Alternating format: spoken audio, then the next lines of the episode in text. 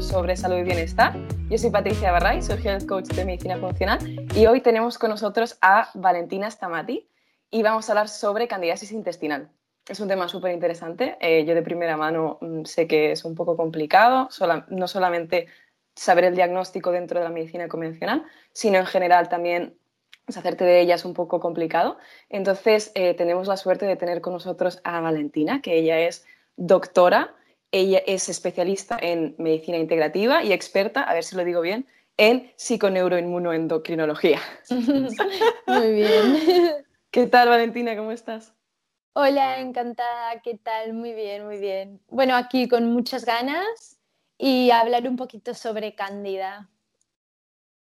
Y vamos a empezar por lo básico. ¿Qué, es, la, qué es la candidiasis intestinal? Bueno, la presencia de en realidad es la presencia de hongos, son del tipo de hongos que se llaman levaduras, eh, por encima de la cantidad adecuada que deberíamos tener. Es decir, normalmente nosotros siempre tenemos cándida, pero cuando hay un exceso de este hongo es cuando comienzan a aparecer síntomas y ahí es lo que se denomina candidiasis, cuando hay infección. Claro, ¿y cuáles, cuáles son los síntomas? Porque yo imagino que, la gente se puede, se puede confundir con candidiasis eh, a lo mejor vaginal con la intestinal, ¿no? Y no tiene nada que ver, imagino, ¿no? Correcto, en realidad, eh, bueno, sí que tiene que ver y mucho.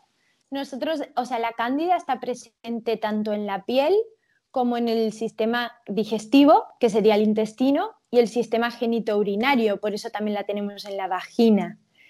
Es mucho más frecuente, o seguramente todas conocen, la cándida vaginal, pero no se sabe, pero muchas veces cuando tenemos una cándida vaginal también la tenemos en el intestino. Por eso más adelante ya veremos que el tratamiento muchas veces se hace en conjunto intestinal y vaginal. Lo mismo si hay presencia de cándidas bucales. Sí, sí. Entonces, los síntomas pueden ser muy variados. Lo más frecuente o por lo que la gente más consulta son los síntomas vaginales, como por ejemplo dolor, eh, ardor, picor, escozor o presencia de flujo muy abundante, de color blanquecino y sin olor. Eso es característico. Se dice que parece como de queso ricota, que es horrible, pero en realidad se define así. Es como un flujo blanco que la mujer nota que ha cambiado eh, las características de su flujo normal. Entonces, esos, eh, los síntomas vaginales es lo más frecuente y por lo que la mujer consulta, pero también la candida produce muchos síntomas extravaginales, como pueden ser síntomas intestinales, como por ejemplo estreñimiento o diarrea, mal aliento, mucho deseo de comer hidratos de carbono. O sea, son cosas que a veces dices no está nada relacionado y sí, todo lo contrario. A su vez también tiene otros efectos, como por ejemplo en el hígado, lo que hace es que eh, le requiere mayor trabajo al hígado, el hígado tiene que desintoxicar más y por lo tanto, como síntoma tenemos fatiga, cansancio, malestar general, que a veces dices, no entiendo por qué estoy tan cansada y es como porque hay un, un o sea, tu cuerpo está gastando muchísima energía en hacer un detox. Luego también, por otro lado, se liberan muchas toxinas que funcionan como neurotransmisores y te pueden generar pérdida cambios de humor, eh, la habilidad emocional, insomnio, mucho dolor de cabeza, hasta falta de concentración. Viene gente que dice no me puedo concentrar, no sé qué me pasa. Entonces, bueno, la verdad que es súper interesante porque, eh, y muy curioso, porque no son solo síntomas vaginales. Y bueno, eso, que son mucho más los síntomas que nos puede generar la presencia de cándida. O sea, he escuchado tres como tres tipos de cándida, la bucal, la intestinal y la vaginal en este caso, ¿no? y, como que todas están relacionadas, puedes tener, te tratan de, candidiasis eh, vaginal o bucal, te tratan igual que si fuese la intestinal. En realidad lo que ocurre, o sea, lo que yo digo que están relacionadas es porque La cándida está presente en nuestra microbiota, que como todos sabéis, la microbiota es un conjunto de microorganismos que generalmente predominan bacterias, pero también tenemos hongos, como en el caso de la cándida, arqueas y varios otros microorganismos que forman un ecosistema que debe de actuar en simbiosis y en teoría nos genera un beneficio a nosotros. Nuestras bacterias intestinales están aquí porque nos dan beneficios, liberan ácidos grasos de cadenas cortas que nos ayudan a un o sea, miles, miles de beneficios. No voy a nombrar porque podría estar todo el día diciéndolos, un montón. Entonces, ¿qué ocurre? Que cuando la, la microbiota, tenemos microbiota intestinal, microbiota bucal y microbiota vaginal. Y está todo relacionado, porque en realidad tú piensas que de la boca al ano es un tubito. Entonces, eh, está todo, es toda la misma microbiota. Si se altera una, lo más normal es que tengas las otras también alteradas. Claro, claro. Tiene sentido. Hola, espero que estés disfrutando de este episodio y si quieres llevar tu salud y bienestar al siguiente nivel, te invito a que trabajes conmigo uno a uno de forma online. Como Health Coach de Medicina Funcional, mi trabajo es acompañarte a alcanzar tus objetivos de salud y bienestar, como estos cambios de hábitos como la gestión del estrés, el ejercicio, la alimentación, el sueño, la autocrítica y mucho más. No te diré qué hacer, sino que te guiaré y explorando tu propia sabiduría veremos cuál es la mejor forma de llegar a alcanzar tus objetivos de forma única y que te funcione a ti. Así que si te interesa o quieres saber más, puedes ir a mi página web patriciabarray.com y reservar tu consulta gratuita y sin ningún compromiso. Y ahora sí volvemos con el episodio. Y aparte de esos síntomas, la hinchazón es un síntoma también. Ah, sí, no sé si lo he nombrado antes, pero la hinchazón abdominal o muchas veces se nota en el hipogastrio, es decir, en la parte más de abajo, cercana como si fuera una hinchazón de ovarios o más próxima a la menstruación. Las dos hinchazones se relacionan también, es uno de los síntomas predominantes de la cándida. De acuerdo, entonces has dicho unos cuantos síntomas, ¿no? Sí, varios. Y, y que, imagínate, hay una persona que está escuchando esto y que a lo mejor tiene algún síntoma, ¿no? ¿Qué prueba nos podemos hacer para saber si, tenemos candidiasis? Bueno, generalmente si vas a un ginecólogo porque tus síntomas predominantes son vaginales, lo más frecuente es que con la clínica, ya con las características del flujo y con ese ardor y quemazón vulvar, eh, el diagnóstico generalmente es clínico. Igualmente hay pruebas, como te pueden hacer un análisis de orina, te pueden hacer un hisopado vaginal para ver la presencia o no de cándida, pero generalmente el, diagnóstico es clínico y te darán óvulos. En el caso de que tengas otros síntomas que no sean tan específicos, pues será el diagnóstico mucho más difícil porque no, no hay un síntoma específico. Tú puedes tener diarrea, estreñimiento, hinchazón, eh, malestar, irritación, cansancio, la habilidad emocional, por miles de otras cosas que no sea cándida. Entonces ahí es cuando el diagnóstico se demora un poco más y suelen rotar de médico en médico y difícilmente encuentran una solución. Entonces muchas veces en medicina integrativa lo que hacemos es un, examen de microbiota que se llama, lo hacemos con una empresa que se llama Teletest, pero hay varias otras que también lo realizan, y se basa en ellos te miden, mediante las heces, te miden la cantidad de bacterias que tienes en tu microbiota. Así como digo bacterias, en realidad me refiero a microorganismos, porque te miden las bacterias, te miden los hongos, te miden las arqueas y lo vas viendo en columnitas de mayor a menor y ves cuando hay un exceso de algunas o un déficit de otras. Entonces ahí te das cuenta y te permite hacer el tratamiento eficaz y dirigido hacia el desequilibrio que tengas. Vale, entonces, de la candidiasis intestinal, has dicho este tipo de test, ¿no? De heces. ¿Cómo se llama? ¿Se llama así el, test? Bueno, nosotros lo escribimos así porque lo pedimos a este laboratorio. No hay muchos laboratorios que lo realicen, pero sí. O sea, para que ellos dicen, quiero un test de mi... Dime. Perdón, ¿eh? pero si no también está el test de sobrecrecimiento bacteriano que lo pueden realizar y ahí a veces también sale. ¿En el, de en el sobrecrecimiento bacteriano sale el de si tienes candidiasis intestinal? Sí, sí. Claro, es que yo, nosotros pedimos el test de sobrecrecimiento bacteriano a esta empresa porque sabemos que ellos nos lo expresan de una determinada forma. Pero sí, sí, en teoría debería de salir, así es. Yo en, medicina convencional eh, no he visto que, se vea la, candidiasis intestinal en sobrecrecimiento bacteriano, pero si una persona que se está haciendo la prueba, que le han hecho esa prueba, no lo va a saber, eh, pide un test de microbiota de heces en teletest, esto en España, imagino, ¿no? Sí, sí. De acuerdo. En Barcelona. ¿Y es posible que se diagnostique con, por ejemplo, ¿no? Tú o otro, otro, otro doctor o doctora de medicina eh, perdón, funcional o integrativa o integral, que te diagnostiquen con candidiasis intestinal sin hacer pruebas? ¿Es eso posible?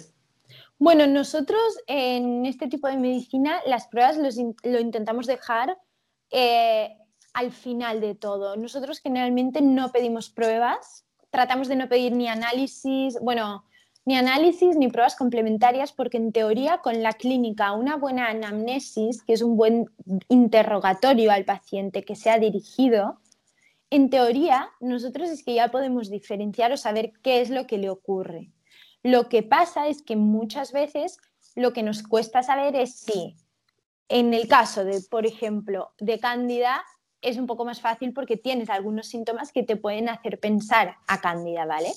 Pero en un caso de sobrecrecimiento bacteriano, lo que puedes hacer es el tratamiento general de sobrecrecimiento bacteriano, pero si la persona continúa sin mejorar y con síntomas, pues ahí en una segunda etapa decimos, bueno, vale, stop, algo está mal o tenemos que hacer más hincapié en alguna cepa u otra. Pues ahí hacemos la prueba y vemos qué está pasando y ahí es que lo tienes tal cual lo que es un dibujo de tu cuerpo, ¿sabes? Y ahí se, nos es mucho más fácil, pero intentamos evitarlo también porque son, son pruebas muy caras y que muchas veces no es necesario. Entonces, no hay que pedir por pedir pruebas. Claro. ¿Y es posible que en la prueba dé negativo y sea positivo? Bueno, eh, generalmente en el teletest no. Porque lo que vemos no es ni positivo ni negativo en realidad. Tú ves una columna y ves si la tienes como por demás de las que tienes que tener o menos. O sea, en teoría es exactamente lo que tú tienes en tu flora intestinal. De acuerdo. Qué maravilla, Qué maravilla de test, entonces. Sí, sí, sí, sí. Y sabiendo esto, ¿qué dietas o qué recomendaciones alimentarias son ideales para, este caso? Bueno, generalmente eh, se dice que la cándida la matas si dejas de comer hidratos de carbono. Que a ver, eso sería entre comillas, porque sí que tengo pacientes que me han comentado que realizando una dieta estricta con sin hidratos de carbono, han notado muchísima mejoría, pero de hambre la cándida no se va a morir. O sea, es como un poco contradictorio. Yo creo que es muy útil la dieta anticandidiasis, pero tiene que ir acompañada del tratamiento adecuado. Obviamente nosotros realizamos un tratamiento natural, pero eh, se complementa. O sea, son dos pilares fundamentales en el tratamiento. Una cosa son los suplementos y otra es la alimentación. Y en base a la alimentación eh, lo que te digo, se recomienda una alimentación baja en hidratos de carbono, sin productos procesados, sin azúcares. Eh, se tratan de evitar los lácteos, es mejor no tener lácteos, no consumir lácteos. Eh, tampoco alcohol, pan, harinas, bueno, todo eso fuera, son hidratos de carbono y encima procesados, fuera todo. Eh, así como también, por ejemplo, patata, calabaza, boniato, son hidratos de carbono, vienen de tubérculos, pero alimentan a la cándida. Entonces, mientras realizamos el tratamiento de candidiasis, se recomienda evitar al máximo los hidratos de carbono, por mucho que vengan de tubérculos. También los zumos de frutas, por mucho que sea natural, es pura azúcar. La salsa picante es muy irritante, la salsa de tomate, por ejemplo. También se trata de evitar el consumo de carne roja. Em, y bueno, eso es, o sea, sobre todo mucho hincapié en los hidratos de carbono, reducirlos lo máximo posible. Vale. ¿Y es posible, después de decirte eso, te voy a preguntar, ¿es posible quitar la candidiasis sin hacer una dieta baja en, carbohidratos? A ver, yo creo, es difícil tu pregunta, ¿eh? Em, yo creo que todo suma, que por algo el tratamiento se basa en estos dos pilares fundamentales, que es suplementación por un lado y alimentación por otro. Em, a ver, es como decirte, no sé, yo creo que van de la mano, ¿sabes? Eh, creo que quizás no es necesario que hagamos una dieta eh, sin hidratos de carbono, pero sí que sea baja en hidratos de carbono. A lo que voy, que si un día porque sales o porque es un día especial y te quieres comer un plato de pastas, por eso no, es que no se te va a ir la cándida, ¿sabes? Pero si tu dieta se basa en, desayunar una tostada de pan eh, con mermelada, al mediodía un plato de pastas, luego desayunas, meriendas un croissant y cenas, no sé, patatas fritas, pues la verdad es que lo complicaremos más, ¿sabes? Entonces es como, tampoco tenemos que ser obsesivos, yo a mí no me gusta esta obsesión de ni un extremo ni el otro, ¿sabes? Ni mucho ni poco. Sería ideal reducir hidratos de carbono.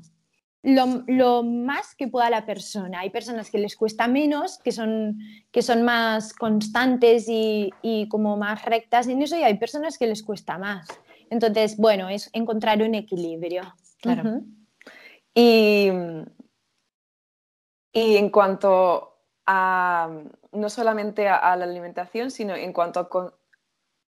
¿cuánto, primero, ¿cuánto tiempo hay que hacer esa, este, esta dieta de más o menos baja en carbohidratos? Bueno, yo recomiendo hacerla mínimo tres meses. Como para, sobre todo en las personas, porque una cosa es tener una cándida activa esporádica, mira, nunca he tenido cándida, pero eh, no sé, de golpe me ha parecido cándida. Y otra que es muy frecuente en la candidiasis es tener cándidas a repetición, que sería como una cándida crónica, que se repiten, que te curas y te vuelve a aparecer. Entonces, si tienes cándida recidivante, es mejor tratar el origen y, y la base, ¿sabes? Porque si no estaremos todo el tiempo repitiendo la infección. Claro. Y ¿Por qué ocurre la, candidiasis intestinal? Bueno, en realidad em, es multifactorial. Hay múltiples factores que pueden hacer que cambie la microbiota y que se genere un desequilibrio, como por ejemplo puede ser desde una mala alimentación, aumentos de azúcar y productos procesados, puede ser estrés que te disminuye las defensas y te aparece un sobrecrecimiento de, de cándida, Puede ser em, también alteraciones en el pH del organismo. Es multifactorial, sinceramente. El estrés juega mucho a favor de la cándida. Claro. Y antibióticos también me imagino, ¿no? Medicamentos, antibióticos.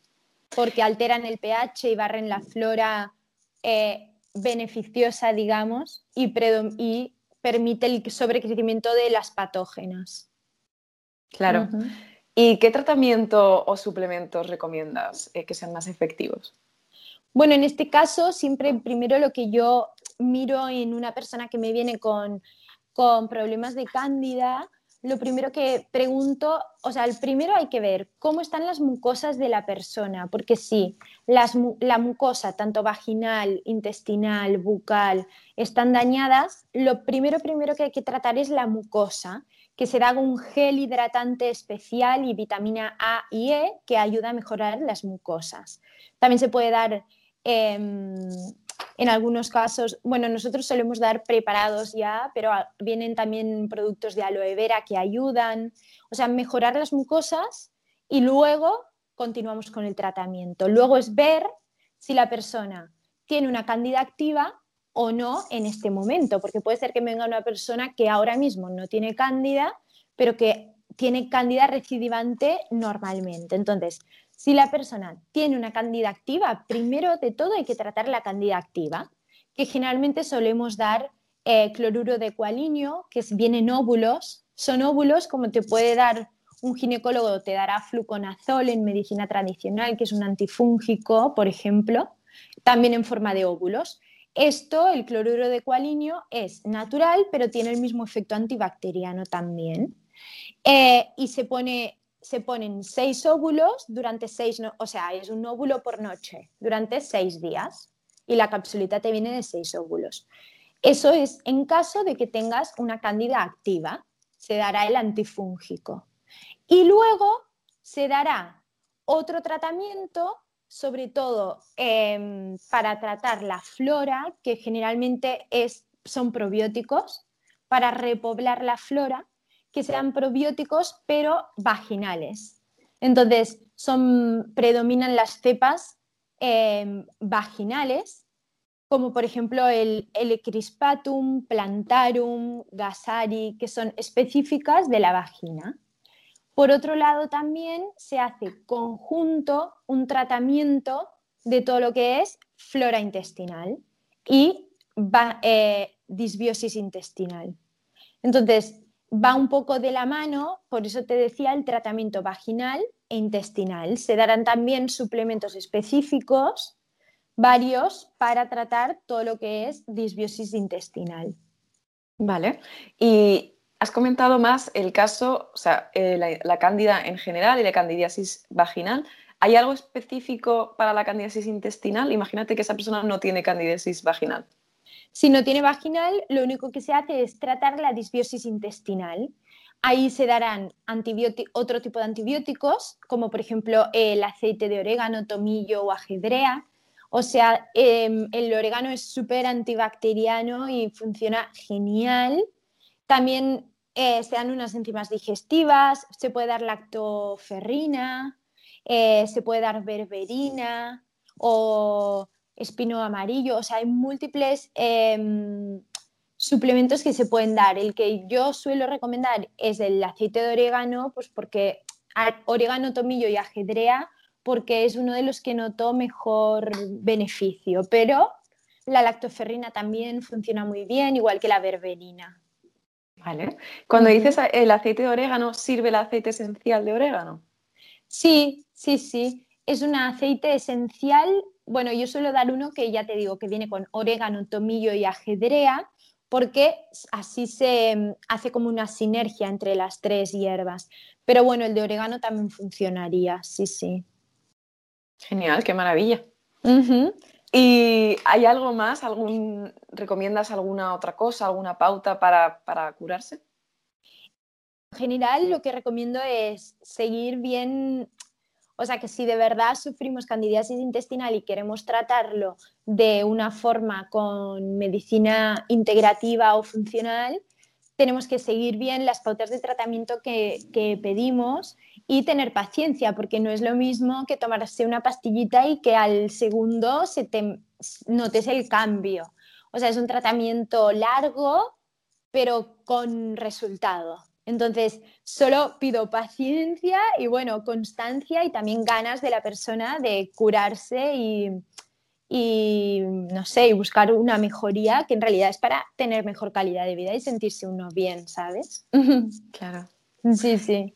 Y lo que tú has dicho, la palabra paciencia es clave en todo lo, en todo lo intestinal, en todo lo digestivo, sobre todo en la cándida, es súper importante. Y pensamos que paciencia es paciencia, pero es el triple de lo que pensamos que la paciencia es en realidad, ¿no? ¿Y cuánto, cuánto tiempo más o menos se tarda en, curar, en curarse la cándida? Imagino que depende de la persona y si lo estás haciendo bien, pero más o menos. Depende, pero yo aproximadamente te diría que en, tres meses, o sea, no te digo una candidiasis aguda con el tratamiento en una semana se te van los síntomas. Pero si tienes cándida recidivante y queremos tratar bien la base del problema, tratar bien todo lo que es intestino, yo generalmente creo que tres meses son necesarios sí o sí, segurísimo. De tres meses no te salvas. ok, ok. Y y una vez, como acabas de decir tú, ¿no? Eh, hay como dos tipos de cándida. Estoy escuchando como la crónica o la candidiasis intestinal que te ha salido porque te has tomado un antibiótico por mucho tiempo o lo que sea, ¿no?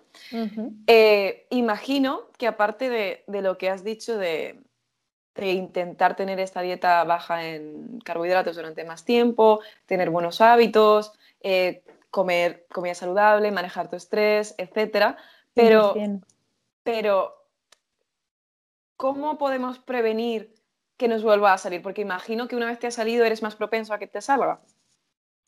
Si eres más propensa, si continúas teniendo alterada tu microbiota, si continúas eh, si continúas perpetuando también todos los factores que te predisponen, como la mala alimentación, el estrés.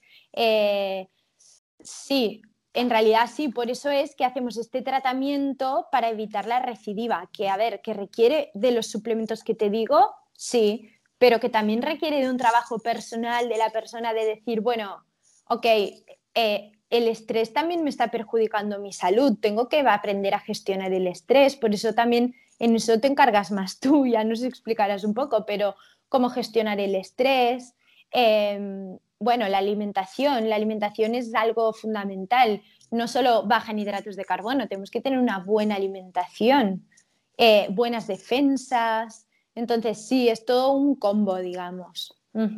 Claro, es como que estás más predispuesto, pero solo si vuelves a hacer lo que te enfermó en, en un primer momento, ¿no? Correcto, y si no tratas el origen, que el origen es todo lo que decimos, desde alimentación, estrés, hasta tener una disbiosis. Entonces, si vamos solucionando cada problemita en sí, pues ya deberíamos de tener cero predisposición, sí, sí. Claro. Y has dicho una cosa que es como que hacemos el tratamiento por tantos meses, ¿no? y que en realidad la, sintomatología, si realmente es eso, lo tratamos bien, se va a ir dentro de poco, pero ¿cómo sabemos realmente que nos hemos curado? Cuando decimos, vale, ya estoy curada. Bueno, nosotros, por lo que te digo que no solemos hacer mucho, muchas pruebas complementarias, no solemos pedir una prueba, por ejemplo, un teletest o, otra prueba como para comprobar si de verdad eh, tenemos la candida en sus niveles adecuados pero el paciente no debe de, volver a tener ningún síntoma que nos pueda orientar hacia una candidiasis. Entonces ahí, si ya pasan dos o tres meses o seis meses que el paciente no tiene síntomas de candidiasis, decimos, wow, bueno, eh, está curado. Que bueno, curado entre comillas, porque primero no es una enfermedad, es como una disfunción o una alteración de un desequilibrio de la microbiota y por otro lado que, si la persona vuelve a todos sus hábitos anteriores, volverá a, caer, ¿sabes? Entonces es un poco ahí. Es un poco, en general, tener esos, esos hábitos, esa, esa, salud y lo que tú has dicho. Si no se ve que, el paciente recae o vuelve a tener síntomas en unos meses, se considera que mm, ya está curado, pero hay que mantener esa salud como siempre, ¿no? Así es, sí, sí, correcto. Genial. Genial, pues, em, ¿qué quieres que se lleve los oyentes o las personas de, esta conversación? Bueno, me, bueno, saber un poquito qué es la cándida o la candidiasis en sí, que si tienen síntomas o, o, piensan que pueden llegar a tener candidiasis, que consulten, que no se queden solo con la medicina tradicional, que muchas veces no funciona porque soy médica y me encanta medicina y funciona, pero para muchas otras cosas también está bueno complementarlo con una medicina alternativa o con... Antes se decía alternativa, ahora se dice complementaria, porque más que otro camino es una complementación, nos complementa muchísimo a la medicina tradicional. Así que nada, buscar soluciones y ponerse a full eh, a trabajar sobre nuestro cuerpo, digamos, que en realidad em, somos importantes. sí, sí. Totalmente, totalmente. Y una cosa a mí me gustaría añadir, em, yo misma en, en, médico convencional me ha dicho que la candidiasis es pseudociencia. La candidiasis intestinal es pseudociencia. Claro y que no existe. Entonces yo entiendo, eh, y imagino que tú también, que es si realmente tienes una sintomatología que no sabes, que te están tratando, que mm. Mm, médico tras médico, tras médico, tras médico. Por eso yo creo que esto es un espacio donde vamos a intentar dar toda la información posible para, y los recursos para que realmente ayudar a esas personas que tienen una sintomatología y que no, aunque ellos quieran, es muy cansado ir por ayuda y que al final nunca sea esa la, solución, ¿no? Entonces yo creo que, que darle visibilidad a otras posibles opciones es importante. Así es, muy bien, me encanta, me encanta y sí. Y entonces, yo creo que nosotras queremos decir, hemos pensado en estas personas, en el caso de que tengas síntomas similares o conozcas a una persona que tenga síntomas similares, hemos creado un programa donde eh, ponemos medicina funcional y coaching para tener como un proceso de curación completo y con mayor éxito para que realmente hagas esas cosas y estés motivado y lo lleves de la mejor manera posible. Así que si quieres saber un poquito más, podéis ir a mi página web, que es patriciabarray.com, o nos podéis encontrar por redes sociales. A mí en Instagram me podéis encontrar con mi nombre, con Patricia Barray. ¿Y a ti cómo, con qué nombre te pueden encontrar? A mí como doctora.stamati.pni. Genial, igualmente lo pondré por ahí. Lo pondremos. por ahí. Y nada, muchísimas gracias Valentina por haber estado hoy aquí. Te lo agradezco mucho. Y a vosotros, a ti, si estás eh, escuchando, nos estás viendo por YouTube, te animo a que comentes, valores este podcast, depende de dónde, dónde es, en la plataforma que estés usando, que lo compartas y así nos des eh, visibilidad. Y si tienes algún tema en el cual quieras que hablemos, siempre me puedes comentar o nos puedes comentar por, por redes sociales. Y ya está. Nos vemos en el próximo episodio. Thank you.